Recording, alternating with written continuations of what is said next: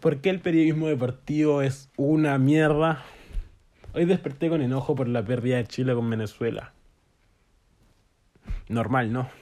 Pero lo que colmó mi paciencia, y literalmente les juro que me dio vuelta todo el día en la cabeza, fue un titular en específico. Te decía así. Debe seguir Reinaldo Rueda como desde la roja. Y supongo que para el resto no es nada descabellado no pensar si, si que continuar o no aparte normal sacar un DT cuando está perdiendo partidos y más cuando el último no ha sido de buena calidad. Pero déjeme decirle que este planteamiento es totalmente erróneo y que toca hablar por qué no deberíamos cuestionar la continuidad de nuestro DT Reinaldo Rueda. Y más importante aún, nos deberíamos cuestionar, deberíamos preguntarnos por qué el periodismo deportivo es una mierda. Y para comenzar, les voy a leer tres titulares de cuando perdemos y tres de cuando ganamos. No le voy a explicar cuáles, cuando, cuáles tres son cuando perdemos y cuáles tres son cuando ganamos porque creo que es medio odio.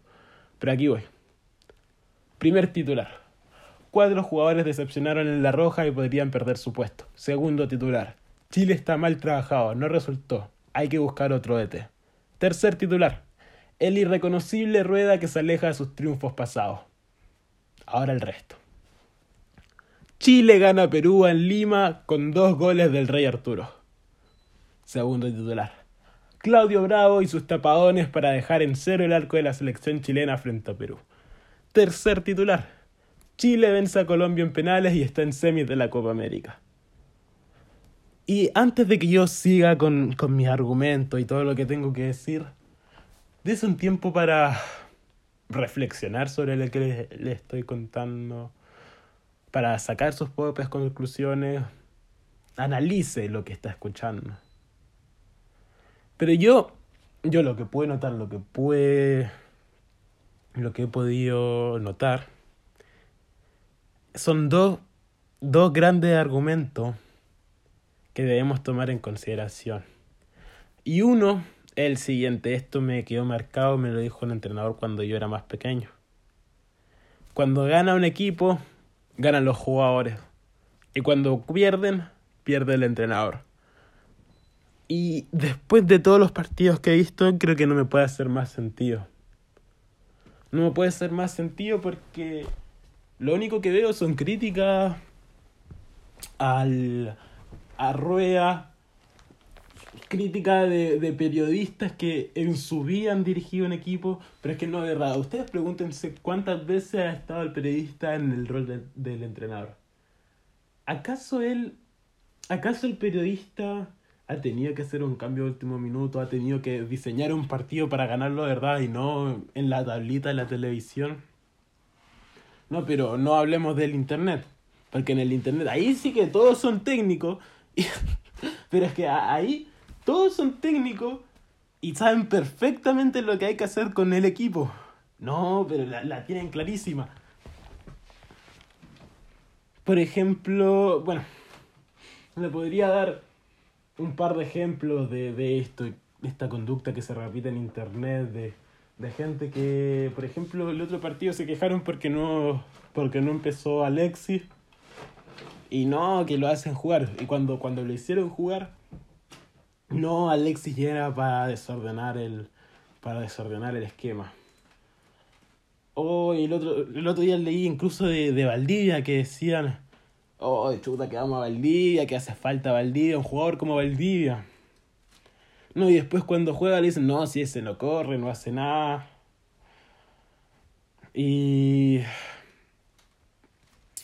Y eso, o sea que estamos muy pendientes pero muy pendientes cuando gana del jugador, nos olvidamos de que existe un DT.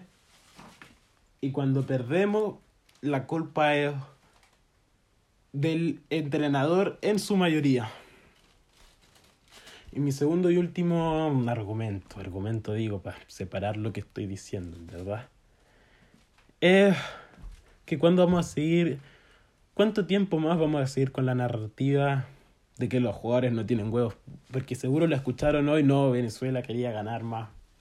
que eso es mentira, que, que no corren, que no sienten la camiseta, sigue siendo mentira. Es que yo no entiendo cómo se puede criticar a un jugador de no sentir la camiseta, de no tener huevos, cuando se ha sacado la chuncha para estar en la cancha y precisamente, o sea, precisamente jugando y no comentando el partido como lo hacemos tú, yo y un familiar tuyo.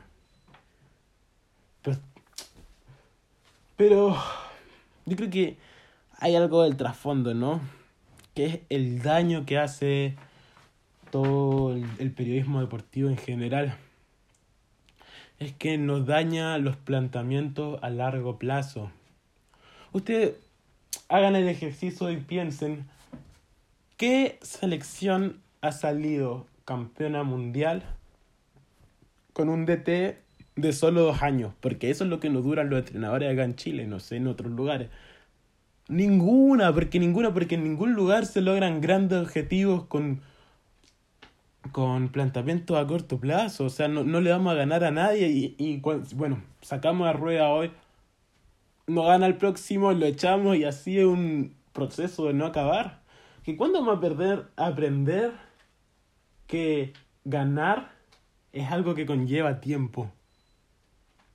Que no es de la noche a la mañana y no por tener un entrenador distinto con distintas, con un, capaz que con en un esquema un poco distinto de juego vamos a ser los ganadores. No, no, no, no, no.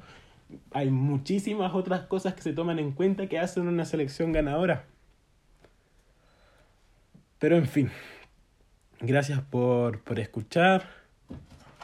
Y también creer que el periodismo deportivo es una verdadera mierda.